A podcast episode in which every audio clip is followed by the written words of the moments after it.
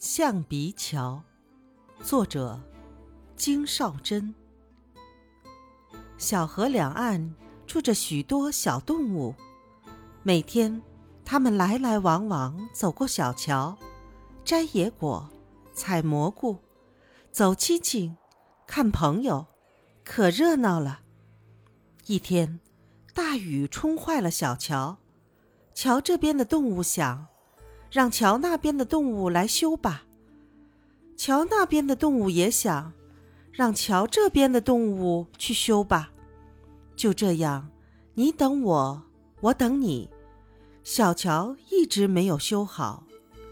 小鸡生病了，不能去河对岸看病。山羊爷爷也不能到河这边看望小孙子了。大家都觉得很不方便。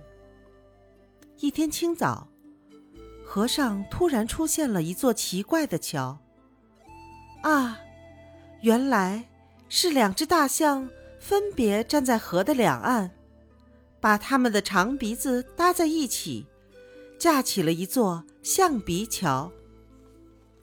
动物们从桥上高高兴兴地走过，脚步放得轻轻的，一边走。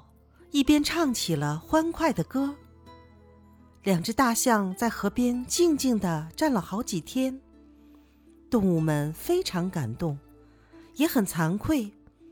于是，大家齐心合力修建了一座新桥。为了感谢这两只热心的大象，大家给新桥起了个名字，叫象鼻桥。